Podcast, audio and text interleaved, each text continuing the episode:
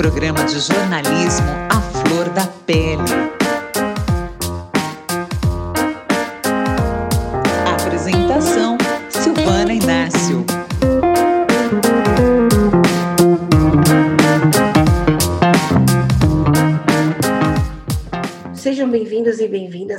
Episódio do Santa Milanina Podcast. O Santa Milanina Podcast é um podcast do selo Ninja Cash. E nesse programa a gente tem uma convidada super, hiper especial, a dona Jacira, escritora do livro Café com Dona Jacira. Ela pinta, ela borda, ela mora na região da zona norte da cidade de São Paulo, ela desenvolve um trabalho incrível.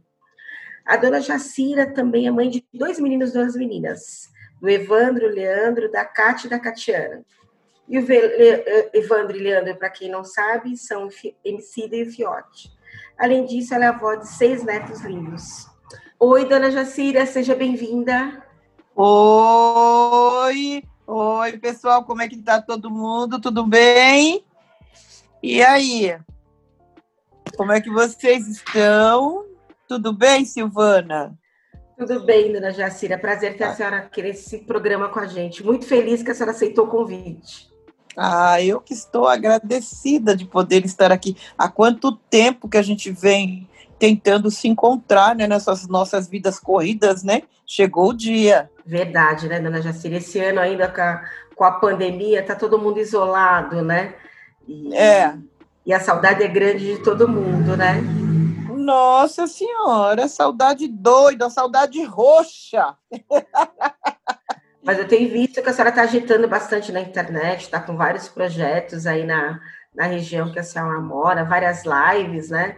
É, inclusive, eu escutei o, o podcast onde você contava um pouco. O seu podcast, né, a senhora também tem podcast.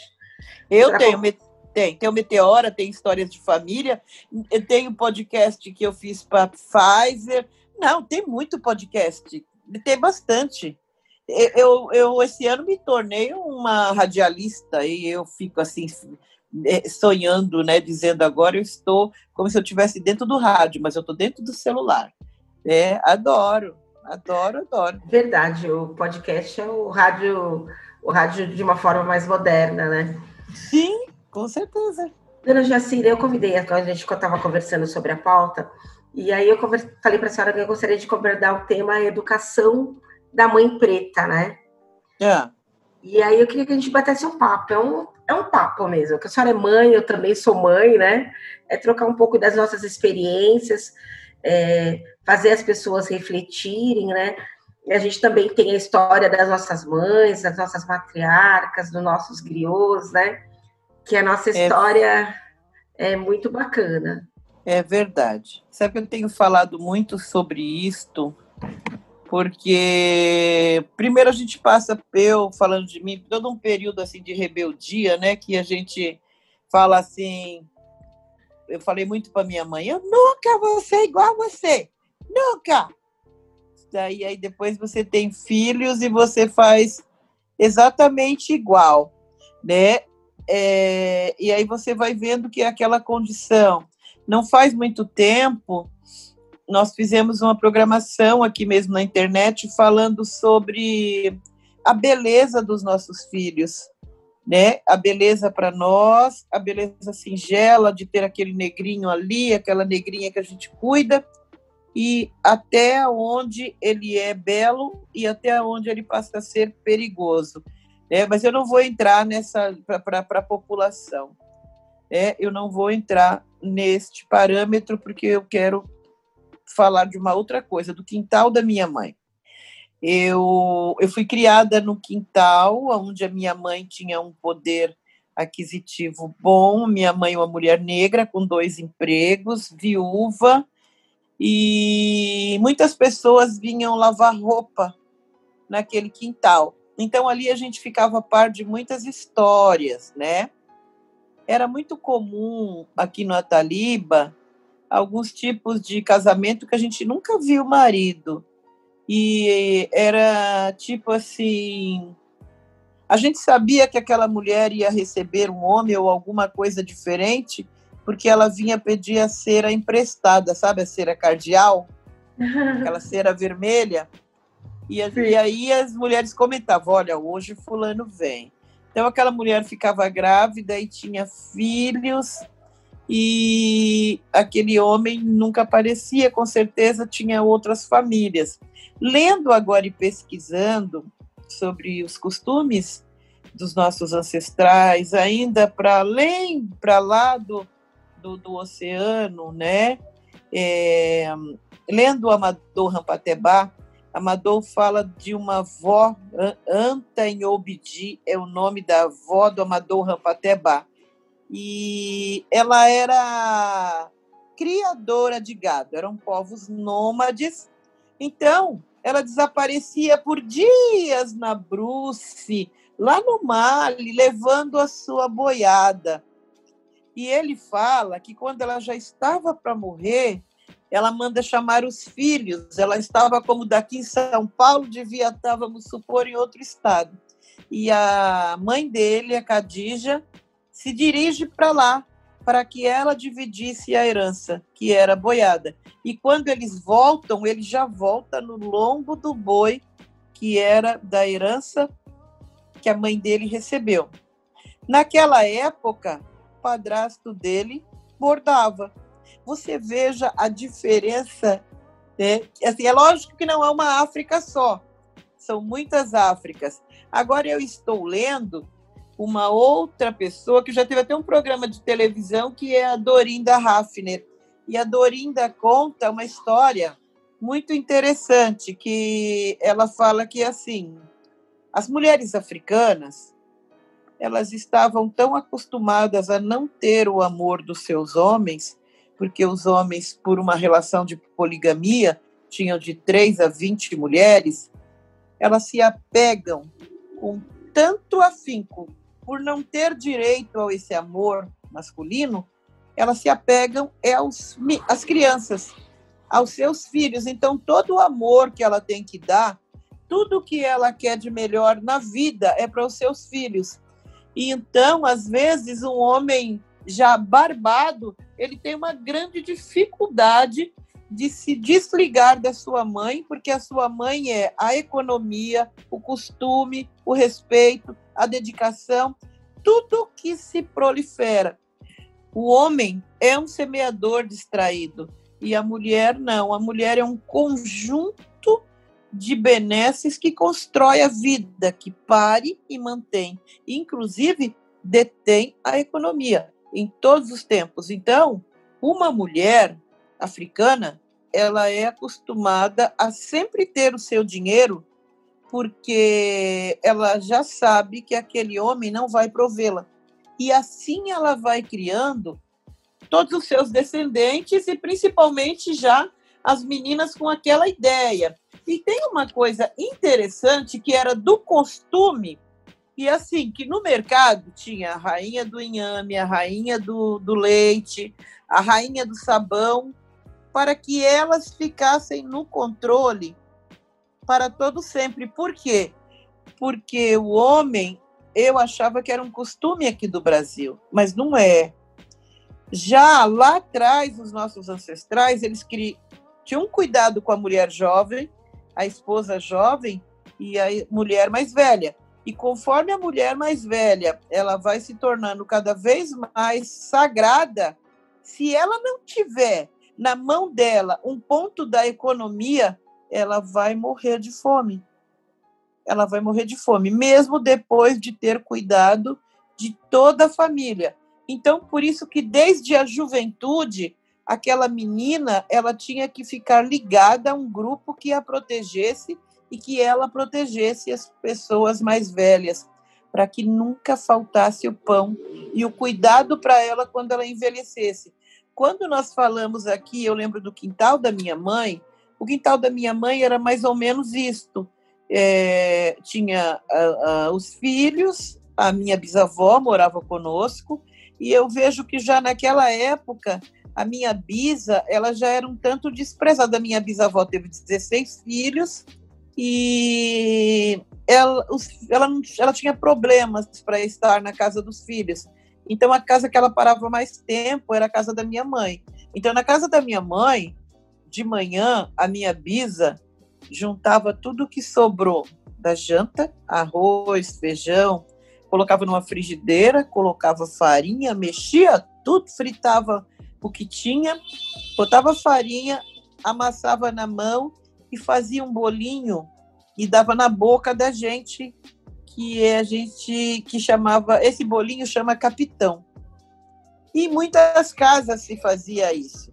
Então as mulheres estavam ali, as mulheres de mais jovem lavando a roupa, sorrindo, batendo roupa, quarando, chupando cana, torcendo a coberta, uma de cada ponta, e a minha avó, já como uma mulher mais velha, jamais afastada, mas sendo cuidada pelas mulheres mais jovens.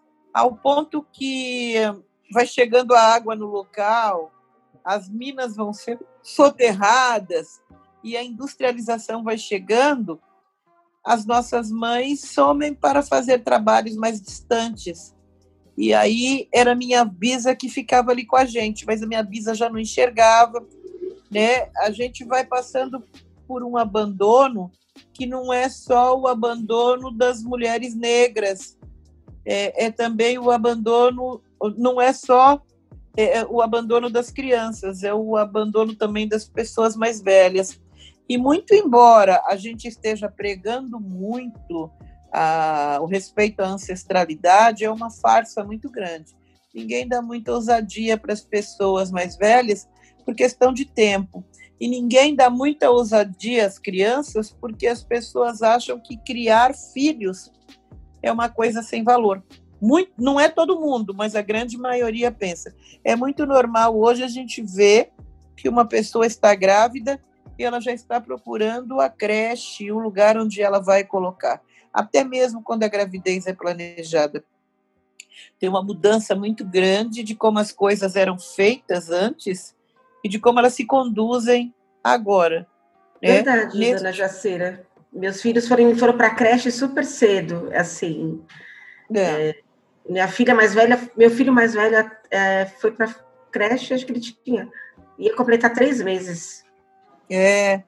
É uma necessidade por conta do trabalho, né? É, é uma necessidade, isso decultura totalmente. A creche é um deculturador de crianças, porque você precisa sair do seu universo para ir para um lugar, para uma sala qualquer. Né? É, é uma antessala do nada. E desde que nós fomos convidadas aí para o mercado de trabalho, a, a, gente, primeiro também que se a gente não for, as crianças não comem, tem mais essa, né? Mas é, eu lembro da minha mãe quando sumiu de casa, sabe? Não, não tinha mais aquela comida cheirosa, não tinha mais aquela preocupação de é, como é que a gente estava, porque outra pessoa não não tem o mesmo carinho que uma mãe tem, principalmente Com quando certeza. essa mãe é negra e você vai para outro canto e você vai ser cuidado no geral. Você você perde aquela importância que você tem para sua família. Eu acho que para educação a gente vai vai sendo educado como se não tem importância. Eu, eu penso isso. Eu, eu não consegui ter um emprego fixo porque me doeu muito o, eu ser afastada da minha mãe porque ela foi trabalhar fora. Mas até os meus sete anos, a gente ia com a minha mãe para todos os lugares aqui na Taliba Leonel. Aonde uhum. ela ia? Ia visitar uma mulher parida, essas mulheres envolvidas com parto, né? Ela vai nós, vai nós, o cachorro, o gato, ia tudo, tá? Pelo meio da estrada, na meia, levando abóbora, leva uma galinha, leva... E ali elas conversa pelo meio do caminho, quatro, cinco mulheres. E só que tem uma coisa, Silvana, a gente achava que aquilo tudo era era era muito quadrado, era muito atrasado. A gente queria a modernidade. A modernidade era o um afastamento de tudo isso. E eu só estou dizendo aqui agora isso porque assim, o quanto me fez falta, o quanto me fez falta quando a minha mãe começou a trabalhar em dois empregos saía de casa, eu estava dormindo, e quando ela voltava, eu estava dormindo. Eu tinha a impressão que eu não tinha mãe. E o quanto a nossa relação ficou ruim porque a minha mãe não sabia mais da minha vida e de repente eu já estava namorando, de repente eu já estava. E você começa a fazer planos para a sua vida sozinho, porque a pessoa que é tão importante para você naquele momento está buscando outras importâncias. Eu passei isso, mesmo que as minhas filhas não tenham ido para a creche, mas elas também não estavam totalmente comigo. Era com uma vizinha ou com outra. E eu lembro que a minha filha me falava muitas vezes, ela fala, quando a senhora fica em casa, quando a senhora vendia cocada, quando a senhora trabalhava na feira e a gente ia tudo junto, a gente era muito mais feliz. A minha filha mais velha me falava muito isso. E só que aí eu quis largar tudo que eu fazia e estudar e ser enfermeira. E no, eu só voltei para casa ficar em casa quando eu perdi o rim, porque aí eu aposentei e voltei a ficar em casa. E nós voltamos a viver novamente o que era aquela maravilha de todo mundo vai para a escola de manhã, eu também ia para o hospital de manhã, aí voltava, a gente almoçava tudo junto e passava a tarde junto. Então, quando eu perdi a saúde, eu tive essa alegria de voltar novamente para casa. Eu não estava bem de saúde, mas eu pedia muito a Deus que me conservasse a alegria de estar com os meus filhos no almoço e na janta. E isso fez com que a nossa relação melhorasse muito. E porque aí eu já até achava que assim, ah, tudo bem ir para creche, para não sei aonde, mas eles já estavam grandes. E aí eu começo a ver o quanto é importante a presença de uma mulher na hora de comer, na hora de fazer a libação, na hora de agradecer. Todas essas coisas não estão na escola, não estão na creche, não estão em lugar nenhum. Esses atos sagrados, eles estão conosco, dentro da nossa casa. E eu nem sou uma pessoa que dê bola para aniversário ou Natal ou essas comemorações a minha questão tem que ser todo dia, sabe? Nos rituais de todos os dias mesmo. Escovar dente, lavar a cara, sabe? É, é, arrumar as pequenas coisas, era isso. Eu, eu nunca tive muito para dar aos meus filhos, mas eu costumo dizer que lustrava eles como se fossem as minhas joias, sabe? Ai, que bonito. que lindo essa, essa frase da senhora.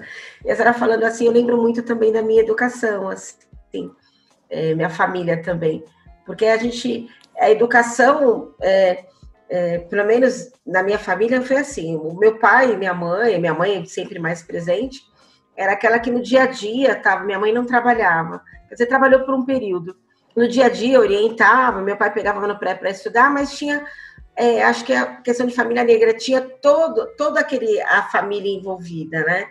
Então a avó ensinava uma coisa, era aquela coisa que vem de, de, de avó para neta, sabe? Minha uhum. avó presente, então é, ensinava para gente, sei lá, desde uma erva, que a senhora fala muito sobre isso, um chá, uma erva que de repente é bom para alguma coisa, um alimento, uma forma de, de se comportar. E aí acho que isso foi fazer, foi montando todo o caráter, né? Porque pelo menos na, na época não tinha creche para ficar o dia inteiro. Então, não. eram mães que cuidavam, né? Era. E, e é, acho que, eu acho que mãe, mãe negra tem muito disso, de, de super proteção do, da sua cria, né? É de... o lamber a cria. É, exatamente. É lamber a cria. é lamber a cria. Você sabe que quando você fala da erva, eu lembrei de uma coisa. A minha mãe fazia muita polenta. Hum, a polenta com a comida do pobre, né? Ah, então a minha a minha mãe fazia aquela polenta. Sabe o que eu descobri recentemente? Que o fubá mimoso que você compra no mercado, ele não dá aquela polenta dura porque ele é refinada, ele é... será? Não é, é, a forma de moer dele é industrializada, então é quente, né? Hum. É, quando eu vou para Minas, eu trago fubá que é moído na pedra. O fubá ele tem que ser moído a frio. ele só pode esquentar uma vez. Então, como ele já esquentou uma vez, ele dá uma polenta rala, né? E a minha mãe fazia muito essa polenta, e aí ela colocava na janela para esfriar, e tinha um gato que ele sempre ficava do lado, mas ele não mexia. E aí a gente ia para o mato, que antigamente, para pegar essas coisas que se chama punk, né? Minha mãe pegava a serralha e as cambuquiras, que eram as pontas dos, dos pés de abóbora, para refogar para a gente comer com polenta. Aí a gente ia pelo meio do caminho, eu, ela, minha irmã, minha avó, e ela falava assim: é, serralha é para comer refogado, é, picão, porque os dois parecem um pouco, e o dente de leão é para fazer chá, e o picão é para fazer banho de assento. Aí eu perguntava assim, mas era o assento da palavra ou é o assento da cadeira? Aí ela falava assim, ah, tá descalça. Que tá descalça quer dizer não estava pronta, né? Aí ela falava assim para mim, quando chegar a hora você vai saber que assento que é. Que né? E aí eu ficava com uma raiva, ela nunca fala as coisas tudo, ela sempre fala as coisas pela metade. E aí a minha bisavó falava do caruru, que em algumas regiões, algumas pessoas do Nordeste conhecem como bredo, que a gente também refoga, tem muitos minerais que era para comer com polenta. E a minha bisa falava assim: esse aqui, quando tem uma pontinha vermelha, é porque é remédio a folha é redondinha. Mas se o passarinho comer, a gente também pode comer. Aí ela dizia assim, novamente, o que tem a pontinha, o risquinho vermelho, é erva de bicho, não é caruru. É para fazer banho de assento, né? Tardiamente, aí ia eu de novo perguntar, mas é do assento da cadeira ou é do centro da letra? E ela novamente ia perguntar que o, a erva de bicho é muito boa para lavar hemorroida, assim como o picão, né? O dia que me falaram, eu tive problema de hemorroida, e aí me falaram disso, da erva de bicho, a primeira coisa que eu lembrei foi da minha bisavó. A bisa falava isso, a bisa falava que era banho de. Que na hora certa a senhora ia saber. É, que era para lavar o assento, né? E aí, por exemplo, naquela época, quando a gente ia chegando assim à idade, mais ou menos, de, de, de passar da infância para a puberdade, queríamos encurtar as roupas, a minha bisavó falava uma coisa muito legal. Ela falava assim, que a gente precisa usar uma roupinha mais curta. Ela dizia assim, porque o corpo é bonito, minha avó já tinha 80 e poucos anos. E ela falava assim para minha mãe, que a minha mãe falava assim: você fica andando com essa roupa curta por aí, o homem vai, vai, vai fazer mal para você e eu vou lhe bater. A, avó, a, minha, a minha avó falava assim: parecida. Quando a gente vai chegando à idade de casar, a gente tem que levantar a saia uns quatro ou cinco dedos para cima do joelho, senão não casa, Aparecida. Então eu não, levantei, eu não levantei, porque eu não casei. Não, a gente levantava uns 15 dedos, né? A saia ficava. E aí, a minha brisa evangélica, ela fala: tem que mostrar o joelho, parecida. As moças têm que mostrar o joelho hoje em dia para casar. Né? Ai, que história bacana. Ela, minha bisavó era muito. E ela era evangélica. A minha bisavó era evangélica, mas ela jogava no bicho todo dia. todo dia. Então, ela. Ganhava, ela... e ganhava, e ganhava. Ganhava, ganhava. Uma, uma vez, Silvana, porque assim, a gente tinha que ir com ela na igreja, porque ela já não enxergava mais. Então, ela ia contando histórias, odiava tudo que tivesse respeito à, à religião de matriz africana, ao carnaval. Para ela, tudo do demônio. Essas coisas tudo do demônio. Elas, tudo, tudo, tudo. E uma vez fez um motel aqui na minha região e a região não tinha energia. Aí então, acho que o motel funcionava com é, um motor, né, alguma coisa. Quando a gente ia passar perto do motor do, do motel, a gente atravessava a rua, porque ela dizia que as pessoas que entraram ali tudo ficaram lá por castigo. E que quando Deus bem quisesse, ele ia vir ali salvar aquelas pessoas que ninguém mandou elas entrarem lá, que estava tudo debaixo da cama, que o demônio tinha lá debaixo da cama. Depois que a minha avó morreu, eu casei, passou 10 anos, eu separei do meu marido e eu fui trabalhar naquele motel que é o Max, que é aqui na minha região. E eu também fui evangélica e tudo. E assim, quando você sai da religião, você sai da religião e algumas coisas não saem de você, né? Porque tão impregnado que fica. Aí, eu, meu primeiro dia de serviço, eu levei a Bíblia, eu levei meus, meus livros, meu inário, e porque eu falei, vá lá, né? Eu entrei num quarto tão lindo, eu nunca tinha entrado num motel na minha vida. E quando eu entrei, eu vi aquele quarto verde de três cores, aquela cama redonda, aquela coisa linda, toda cheia de cortina, cheia de tapete. Eu olhei assim e falei, mas ô véia mentirosa, olha como ela era mentirosa. Aí foi olhar debaixo da cama, não tinha diabo nenhum debaixo da cama. E eu fiquei pensando, olha só, impediu a gente de ter conhecido um lugar tão bonito por causa de tanta mentira. Dona Jacira, aproveitar, deixa eu fazer uma pergunta para a senhora. A senhora estava contando, Bárbara, as histórias da sua Lisa. É, a gente está falando nessa questão de educação, aí eu percebi que a senhora sempre foi curiosa, vivaz, sempre quis aprender, né? É, saber das coisas.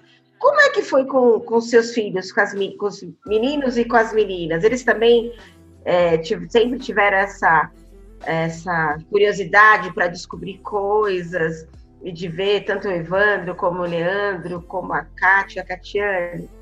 Nossa, cada um com seu jeito. A minha filha mais velha, meu Deus, ela tem umas coisas, eu falo para ela, tem umas coisas suas que eu lembro que eu tenho vontade de aí, deixar de castigo. Ela desmontava as coisas.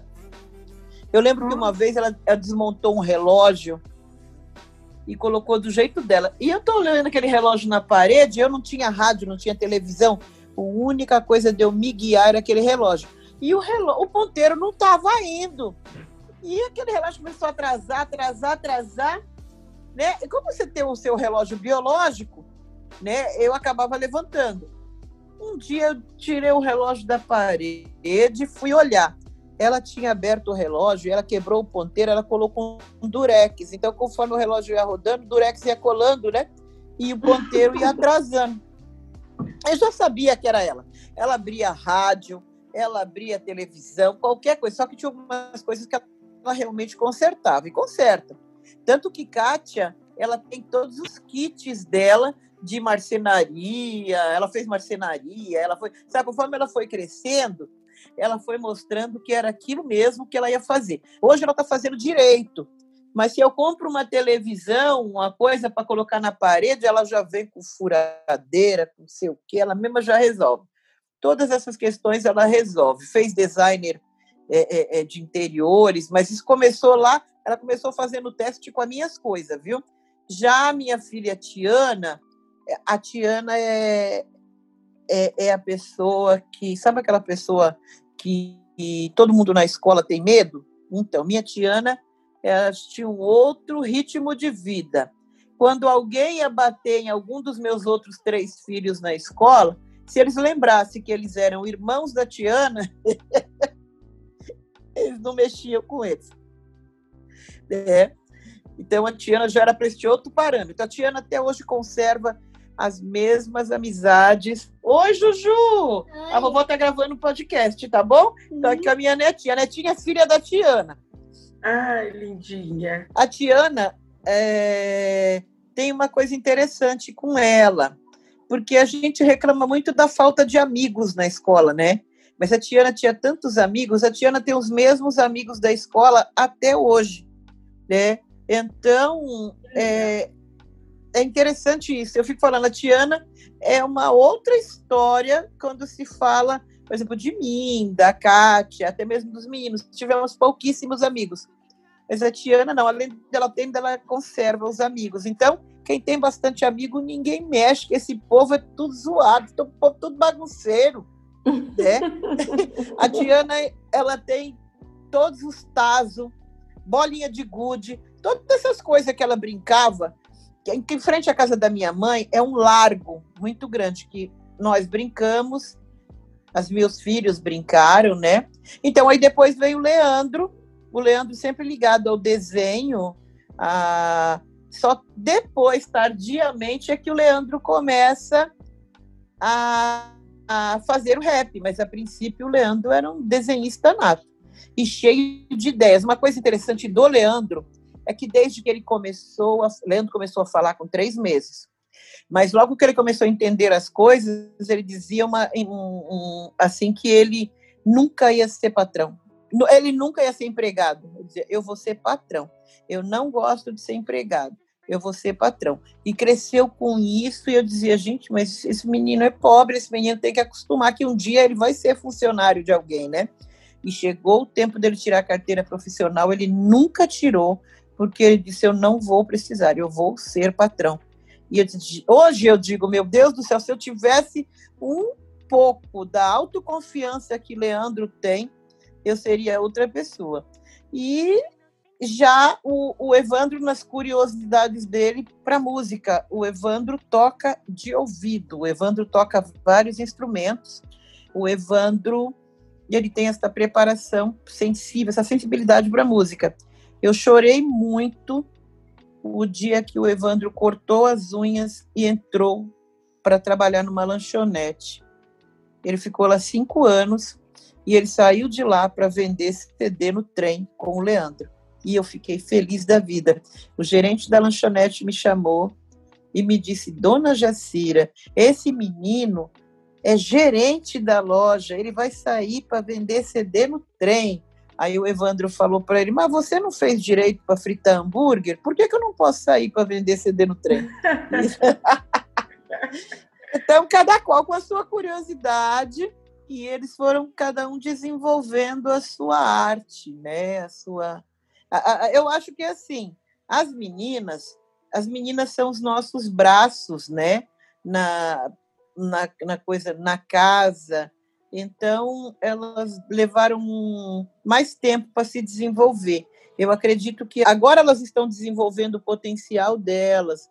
E eu acho que faz parte dessa educação da gente em conduzir e dizer para os meninos: olha, elas foram as suas mães na minha ausência. Então agora vocês precisam ajudá-las do que da forma que for possível a, a poder agora elas se tornarem as pessoas independentes também, né? Fazer é, é, coisas. Nem, por exemplo, os meninos chegam da escola, ele vai. Ele até pode lavar uma louça, fazer uma comida, mas ele está mais ligado às coisas deles. As meninas não são assim, né? Ou não eram assim. Chega em casa, vai esquentar a comida, vai pôr roupa no varal, vai pôr a roupa na máquina, vai olhar os irmãos. Então, ela já tem uma dupla função desde São cedo. mais cobradas. A gente, mulher, é mais cobrada, né, dona Jacira? É, eu, eu pensei comigo, ah, eu acho que eu fui diferente da minha mãe, mas depois eu pensei, ah, não fui, não, a gente não consegue. A gente não consegue porque a vida cobra. Exatamente, eu acho que é também um pouco da, da estrutura da gente de financeira e familiar, né? Então, é. a gente precisa, todo mundo tem que ajudar para a gente conseguir. A, hoje a gente tem uma situação melhor da. As famílias negras hoje têm uma situação melhor, né? Mas antigamente, Isso. até chegar agora nesse momento que tá que a gente vê os jovens todos indo para a faculdade, fazendo inglês e tal, lá atrás a história era outra, né? Tipo, é, tinha né? que ajudar a pagar aluguel, se pagasse aluguel, ou se tinha comprado um terreninho, tinha que ajudar a construir. É, é, todo, é, todo mundo trabalhava, tinha que dar o dinheiro, porque estava construindo a casa, porque estava pagando o carro, ou porque tinha que construir as benesses do futuro, né? É, era assim, a minha mãe dizia, começou a trabalhar, tá, traz o dinheirinho para cá. É, quem, quem, quem, a gente aprendeu a administrar e guardar dinheiro com as nossas mães, nos cofrinhos, né? Olha, só sobrou esse tanto, vai para o cofrinho. Dona Jacê está falando de cofrinho. Minha mãe era um cofre. Minha mãe, infelizmente, faleceu faz uns, vai fazer cinco anos. Mas minha mãe era assim. Ninguém tinha dinheiro. Ela não trabalhava, mas ela sempre tinha. Ela sempre tinha dinheiro. Na hora do. Eu trabalhava, meus irmãos trabalhavam, fazia faculdade, momentos é, que a gente contava, fazia, fazia almoço para comer na janta, né? Uhum. Aí, Pedro falava assim, ai, preciso de um dinheiro. Ela ficava bem quieta, né? Não falava nada. Mas se você apertasse, apertasse assim, não, o que eu preciso, o dinheiro saía. Ela tinha sempre tinha mais dinheiro do que todo mundo que trabalhava. Então, é isso. Aqui na minha casa, quem é assim é a Tiana, minha filha. Então, assim, final de mês era uma dureza tremenda. Ai, gente, e agora? Como é que a gente vai passar? Falta dois ou três dias para o pagamento. Ela ia lá, fuçava, fuçava, trazia as moedas. Eu tenho essas moedas aqui, ó. Ai, que legal. E dona, dona Jacira, me conta aqui, e seus projetos agora? Quais são os outros projetos que a senhora está fazendo? Que, que vai ter livro novo por aí? Ah, eu tenho. Estou terminando alguns livros feitos de papelão. Né? Eu não quero ir a 25 de março, eu não quero ir ao Braz, ou se eu for, eu quero é para entrar numa uma beirada na outra e sair de mão abanando. Porque tem muitas coisas ali que são supérfluas. Então, eu estou editando o meu próprio livro, estou fazendo aqui um grupo de pessoas de, com essa questão do black money mesmo. Eu então tem uma pessoa que é a Roberta Nogueira que eu conheci esse ano através do podcast. Ela está me atendendo, eu estou fazendo terapia floral com ela, até para dar uma dissipada em alguns medos meus. E aí ela também está como revisora dos meus textos. E eu estou agora terminando um livro que eu devo apresentar agora no finalzinho de 2020 o início de 2021, que fala sobre indótulo. Indótulo é uma palavra do, do braço da língua banto-congo. Indótulo quer dizer comunicação sensorial. Comunicação sensorial é isso que eu escrevo no meu livro Café, e fala da fumaça do café da minha mãe, das formas das nossas mães educar as nossas cabeças para que a cabeça domine o corpo, sabe? É, então, é, é toda a sensibilidade que a gente conseguiu guardar, que mais tarde vai nos salvar de várias encrencas. Eu estou escrevendo um livro sobre isso. Indótulo também é memória, indótulo também é sentimento. Fora este livro, este ano é, a gente fez aí alguns exames, embora as pessoas digam que isto é um exame gourmet, mas eu, eu achei interessante. A gente fez exame de genealogia e chegamos mais ou menos próximo à nossa ancestralidade africana. Eu fico muito contente porque se o italiano sabe quem ele é, o japonês sabe quem ele é, a gente também precisa descobrir isso para que as nossas próximas gerações consigam dizer: olha, o braço da civilização da minha família é Fula ou é Achante, sabe? A gente, eu acho, é muito importante. Assim que a gente desenvolve a situação econômica aqui na minha família, a gente vai buscando a genealogia. Eu estou mudando a minha arte nessa função. E descobrindo isto, a gente acabou descobrindo que assim, a nossa casta é uma casta de comerciante, de criadores de gado e de bordadeiras. E todas essas pessoas faziam saraus à noite. Então a gente não, nós somos frutos que não caíram longe da árvore. Não, Com estamos certeza. debaixo da árvore. E isto que nós vivemos, tanto eu bordando, os meus filhos cantando, eu escrevendo, são tecnologias ancestrais. Nossa, muito, muito, como, como tá dando DNA, né? A é. arte, a cultura, o amor pelas, pelas letras, a gente vê o Evandro eh, e o Leandro, Sim. o Fiote e o Emicida, para quem não sabe, eles compondo essa facilidade de lidar com, a, com as palavras, né?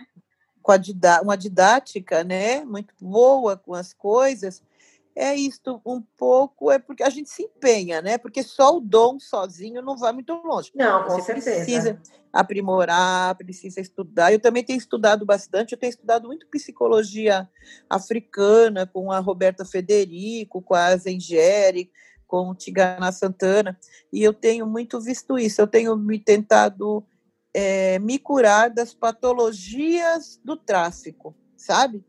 E uma forma de a gente se curar das patologias do tráfico é encontrar o nosso caminho nesse emaranhado de que o capitalismo trouxe para nós, buscar o que foi que a gente preservou daquilo que a gente nem viveu direito, mas que ficou espiritualmente em nós, porque são as nossas formas de melhorar o mundo.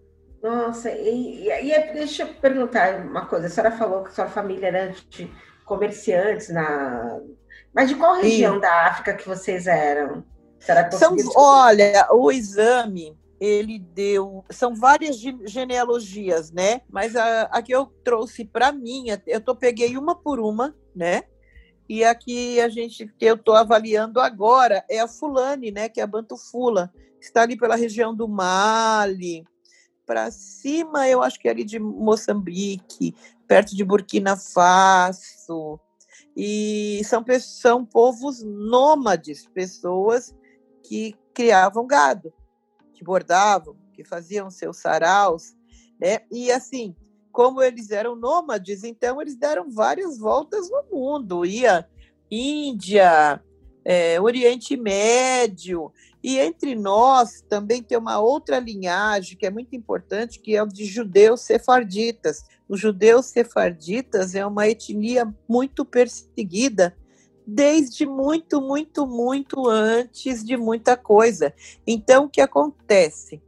Quando a gente faz, eu fiz, estudei tapeçaria, o professor sempre falava que o judeu sempre foi perseguido, mas que eles conseguiam se manter, porque como onde eles vão, eles levam um rebanho de carneiro, então tá ali a comida, a forma de se vestir e a tapeçaria. Então, eles sempre continuavam resistindo, perpetuando a espécie. E só que eles sempre tinham que fugir, porque muito antes do Holocausto já havia perseguição contra eles. Tem um grande grupo de, de, de judeus que, que, que, se não me engano, é, eles fizeram, os judeus fizeram passagem por todos os estados, Espanha, é, Itália, porque eles não conseguiam viver em lugar nenhum. E lá em Portugal, quando Dom João começou a, uma época a mandar pessoas para cá, né, atravessar o mar, haviam muitos judeus que estavam fugindo das guerras, né? E aí então eles ganhavam uma enxada ou alguma coisa, embarcavam nos navios e vinham também para as terras brasileiras, né? Que a terra brasileira não começa bem com aquela história de Cabral. Aquilo é uma farsa. Foram outras pessoas que vinham sendo degradadas, fugidas para cá. Hoje em dia, quando a gente procura é, a origem do nosso nome, eu achava que o Oliveira fosse é, nome de porto, sabe? De, por exemplo, meu ancestral uhum. chegou e ele foi comprado por alguém que plantava azeitona. Mas agora a gente, nessas pesquisas, a gente já acha que assim, Nogueira, Oliveira, Caldeira, pode ser nomes que os judeus sefarditas omitiram para não ser mortos, porque eles eram procurados pelo nome, até mesmo no Holocausto, em todas as questões. Então, é, muitos dos judeus, é, é, mesmo ao passar as suas tradições, eles omitiam o sobrenome para evitar que perseguição. Entendi. É. Que interessante, né? Eu, eu tô é. louca para fazer o meu, dona Jacira. Vou providenciar o meu para 2020. É, diz, que, por exemplo, o, o, nacional ele não é completo. O completo é o internacional, que é um pouco mais caro. Mas, por exemplo, numa família, basta um homem e uma mulher fazer. Eu estou me baseando pelo exame do Leandro, mas falta agora uma mulher da família fazer, porque a linhagem de mãe é mais completa. Ah, de mãe é mais completa? É. E traz os ancestrais, né? Porque puxa a ancestralidade, né? É, a linhagem Sim. materna é mais completa. Ah, então é. vai fazer o seu também agora. Eu, eu vou esperar, eu vou esperar isso tudo melhorar, porque com essas relações do jeito que estão, né, não está se podendo fazer nada, eu acho que nem é bom fazer agora. Ah, é. Verdade, dona Jacira. Bom, dona Jacira, foi uma delícia a nossa conversa. Nossa, já está acabando. Não, a gente vai falar mais um pouquinho. Eu queria que senhora falasse para mim mais um pouquinho, mas a gente está se encaminhando para o final. Aí eu queria falar para a senhora, a senhora tá, tem o, é, o trabalho, eu queria que a senhora falasse um pouquinho para a gente do trabalho que a senhora está fazendo aí no seu bairro, na Zona Norte.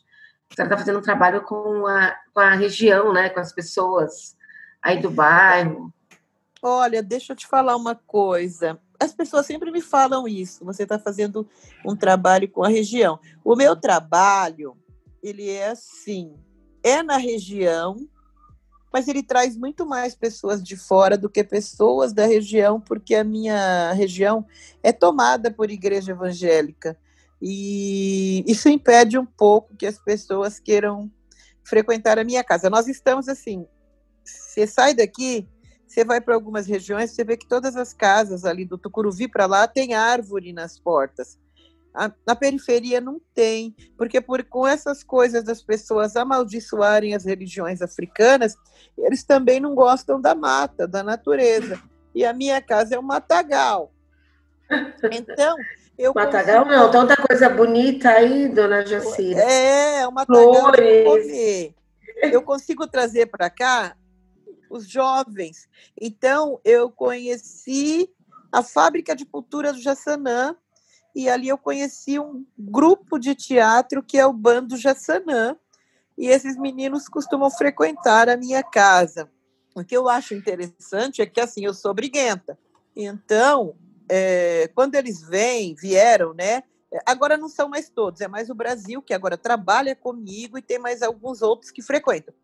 Eu fico, eu, eu vou orientando eles quanto nada de bolacha, de, de recheio na mochila, nada de porcaria, excesso de refrigerante, cigarro, todas essas coisas, porque a gente precisa começar do básico, né? Porque eles vêm numa numa sede de trabalhar e de fazer coisas que não se importam com a comida sabe? É muito salgadinho. Aí começa a ficar doente, aí começa a ficar gripado. Agora eu acho bonitinho que às vezes eles fazem uma tapioca lá para tomar café, tira foto e me mostra. Porque às vezes os pais não têm tempo, a mãe está trabalhando. Porque então é, a, a arte, ela não tem que ensinar só a arte, ela tem que ensinar tudo.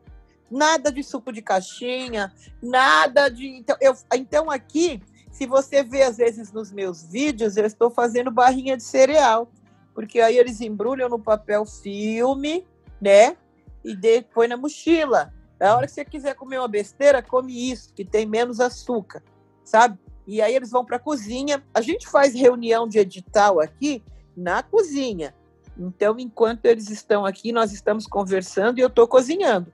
É, para eles ver que para a comida se tornar viável, alguém tem que cozinhar. E aí depois eles vão lavar a louça. Então, aqui quando se fala de arte, a arte é tudo, ela engloba tudo. Então, por exemplo, hoje, hoje nós tivemos que sair. A gente tomou todos os cuidados e fomos no Braz comprar caneca, porque o projeto vai é para, é, por exemplo, para o Brasil me ajudar, né? Ele recebe um tanto, mas live é gratuito a gente não ganha nada. Então a gente faz algumas coisas para vender. Então hoje a gente foi providenciar as canecas. E, e aí eu falei para ele ontem, nada de ficar namorando. E ele tem mãe. é coisa de mãe, é coisa de mulher preta, né? A gente vai, vai trazendo para perto, cuidando, é. né? Eu falei para ele, não vai ficar namorando até 11h30, não. 9h30, manda o namorado dormir, porque amanhã, sete horas, eu quero você aqui. Aí nós fomos, a gente escolheu o que tinha que escolher, fizemos o que tinha que fazer, aí já chegamos aqui. Cê, assim, você vai lidar com venda, não vai? Então, o que a gente tem que fazer? Tem que fazer planilha. Tem que ver o preço da caneca, o preço da caixa, o preço que é para mandar pelo correio, o preço que é para mandar estampar, tudo isso. E, o Brasil, ele é da dança ele é do treme terra, mas o treme, a dança está parada. Então, eu faço isso porque eu não quero, não quero que aconteça o que aconteceu com o Evandro, que teve que cortar as unhas para ir trabalhar numa rede preconceituosa. É, o Brasil tem um cabelão, ele tem um breque igual do Tony Tornado. Se ele for mandar um currículo, a primeira coisa que vão falar é do cabelo dele. Então eu digo para ele: venha cá, levanta cedo, vamos trabalhar, vamos cuidar desse dom e vamos ganhar o seu dinheirinho sem precisar depender desse tipo. Porque eu não acredito, Silvana, nesse povo que anda por aí dizendo que está empoderando favela. Isso é mentira. Né? Então, eu, o que eu faço? Eu não posso fazer isso por toda a comunidade, eu só posso fazer isso pelas pessoas que acreditarem em mim. E eu só tive plena consciência disso quando eu me entendi que, assim, caramba, olha as feras que saíram da minha casa. Então, vale a pena você ser dura, Olha, vale a pena você brigar. Na minha casa, toda vez que os meninos vêm para almoçar, os, os meninos esses não, os que os meus não têm tempo, né? E eu digo a eles, tem que chegar cedo, porque tem que cortar o limão, tem que fazer o suco, nada de Coca-Cola, nada de refrigerante, não é nada. Reserva para um dia que você for na festa, na casa de um amigo. E eles começaram a tomar suco de capim santo aqui, eles adoram. Né? Então, minha, a minha intenção aqui, a nossa, para que, que a gente está lutando? Para fazer uma feira. A gente está fazendo cadastro das pessoas que plantam coisas por aqui, para que a gente faça essa feira e que seja uma feira cultural. Vamos supor, todo sábado, esse planta alface, aquele planta coentro, aquele planta.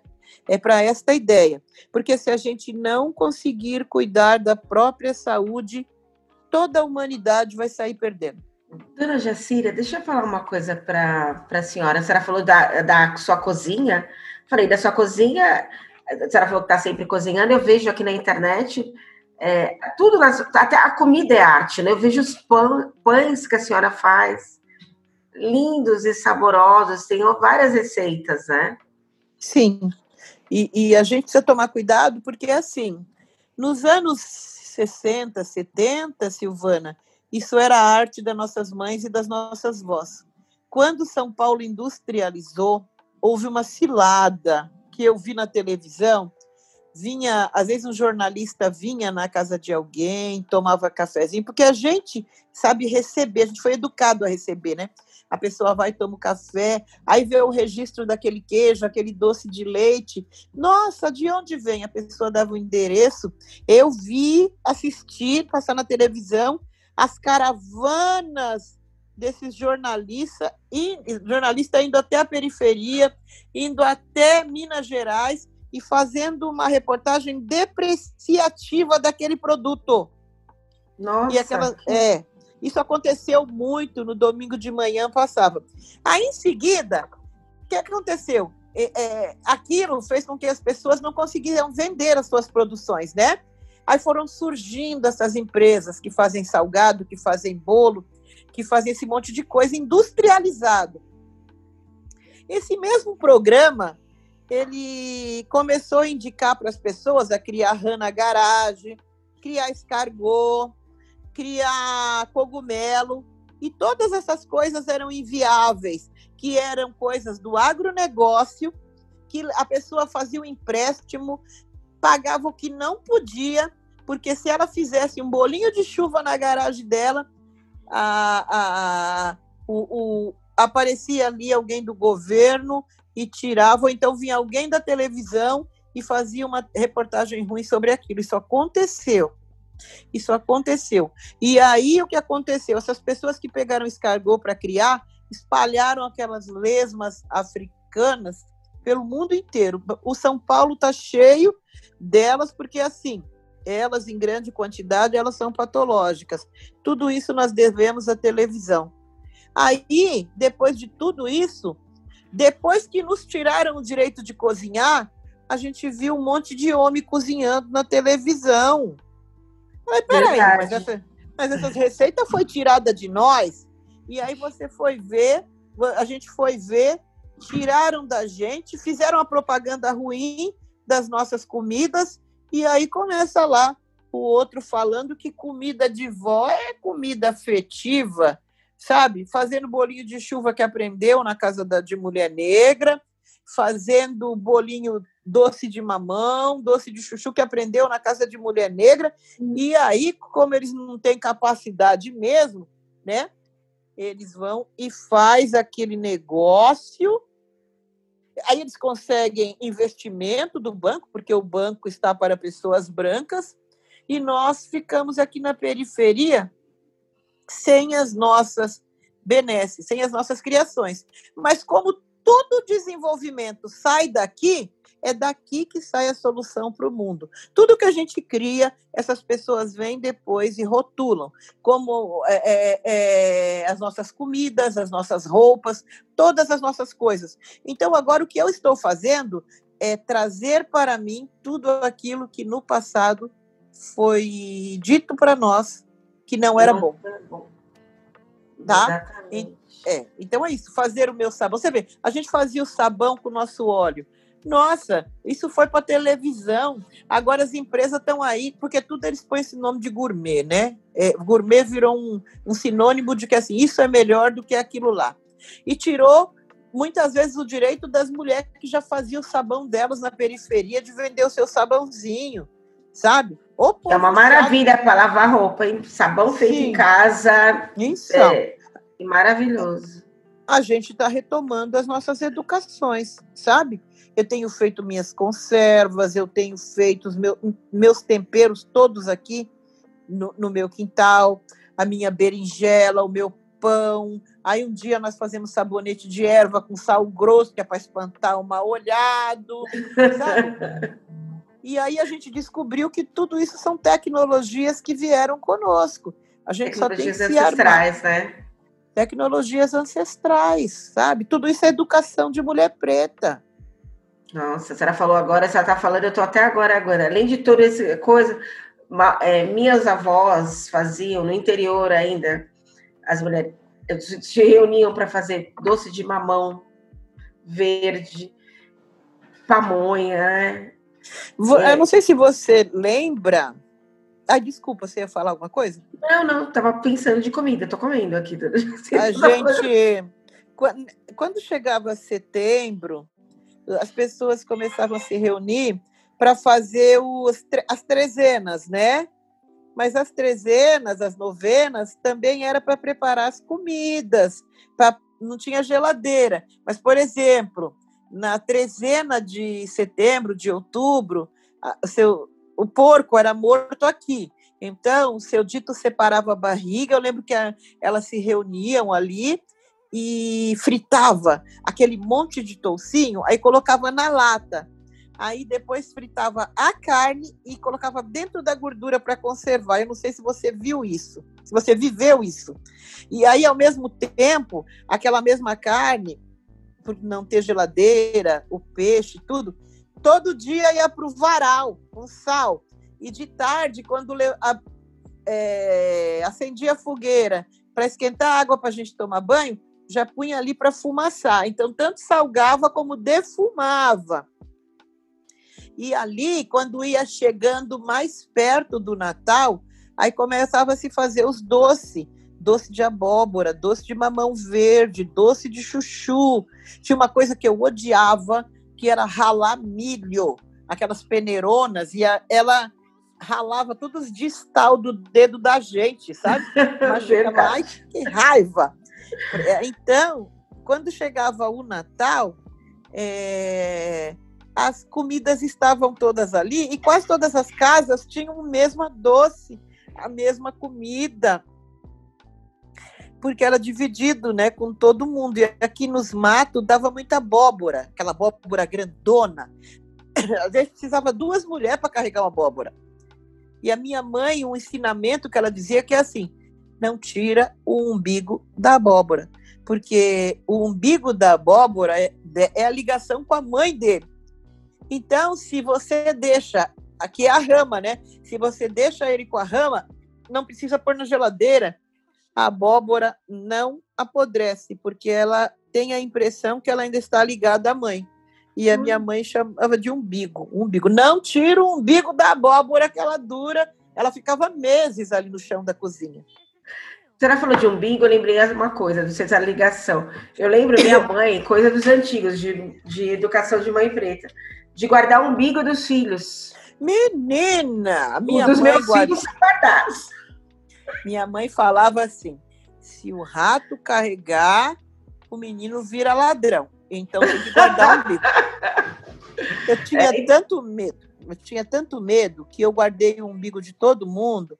E faz bem pouco tempo que eu fiz uma reunião e falei: "Ó, esse umbigo é seu, esse umbigo é seu, esse umbigo é seu, esse umbigo é seu.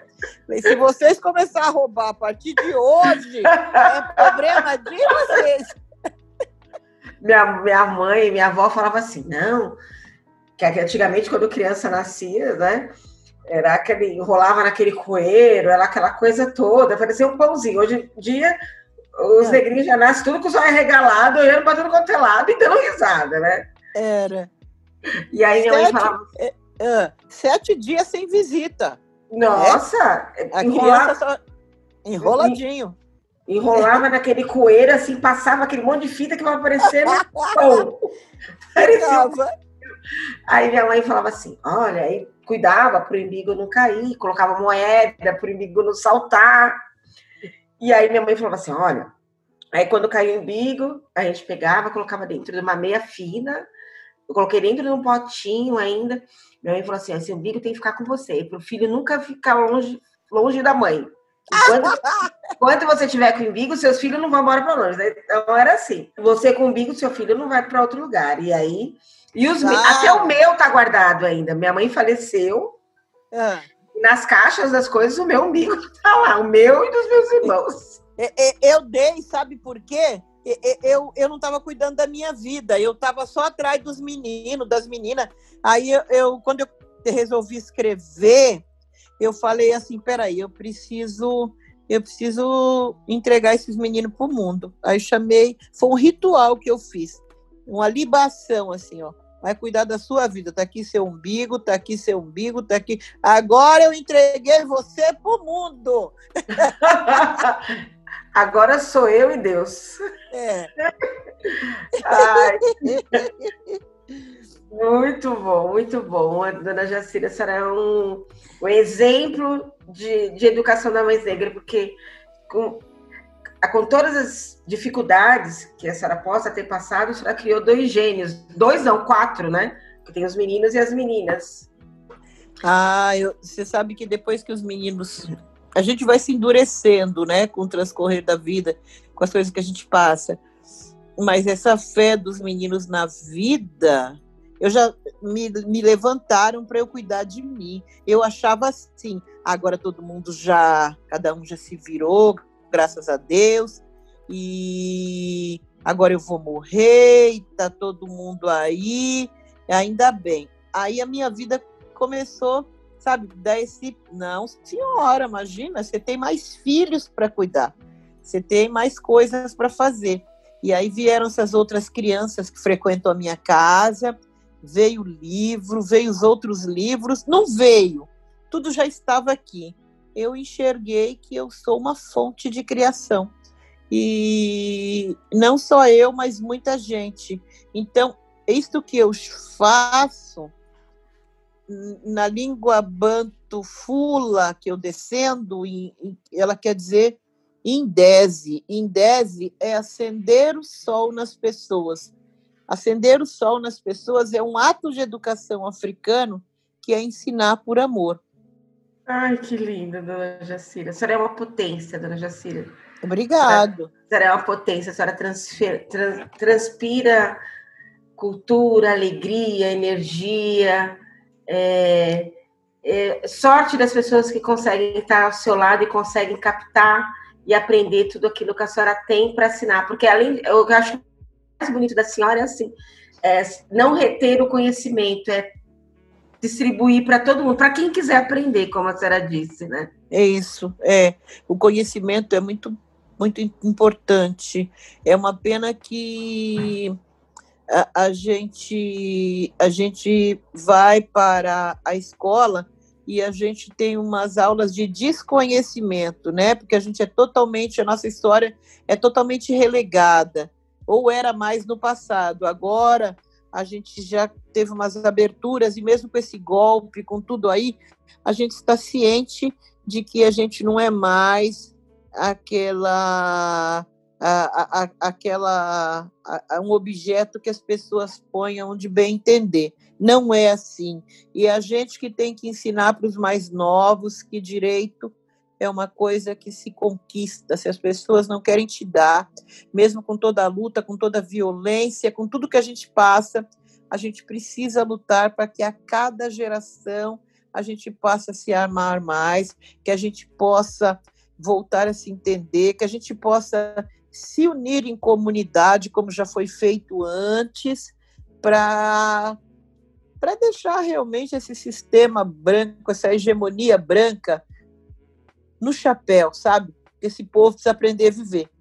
A história do Brasil precisa começar a ser contada pelo viés de quem perdeu a guerra. E quem perdeu a guerra somos nós. E uma forma de ganhar esta guerra é se descobrir e ensinar. Olha, você é isso, você é isso, você é isso. E é muito bom ser como você é. É muito bom sonhar, é muito bom agradecer ao universo pela terra que a gente tem. É muito bom, é muito bom devolver a semente para a terra, porque a terra nos devolve em forma de alimento, e é muito bom respeitar o, o devir, sabe? Que são as crianças. Eles precisam aprender com a gente que, apesar de toda coisa ruim que essa hegemonia branca despeja em nós, viver é bom. Viver é bom.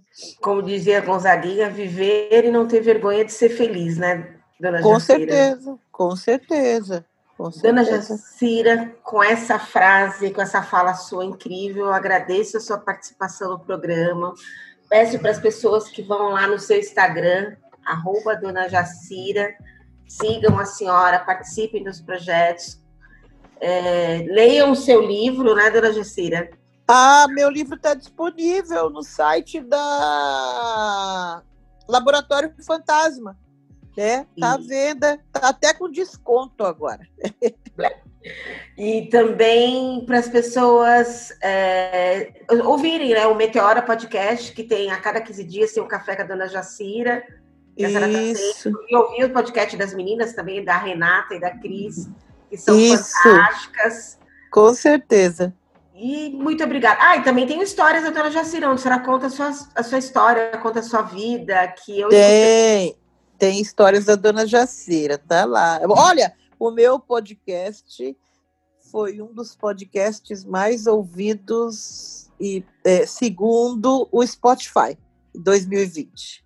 Ó, oh, parabéns, Jacira! Tá vendo? A senhora oh. falando que, que a vida estava acabando, a senhora só está começando. É verdade. Silvana, muito obrigado pela oportunidade de estar aqui com você, de estar dando esse dedinho de prosa, essa conversa solta, maravilhosa, cheia de ensinamento. Muito obrigado, muita satisfação. Muita ah, satisfação. Eu que agradeço, dona Jacira. É eu que agradeço muito. Fiquei muito feliz quando você falou que topava. E aí eu espero que a gente possa se encontrar em breve para poder dar um abraço, né? Pai, com certeza. Tá bom. Obrigada, dona Jacira. Um beijo. Eu que agradeço. Um beijo. Santa Melanina. O seu programa de jornalismo à flor da pele.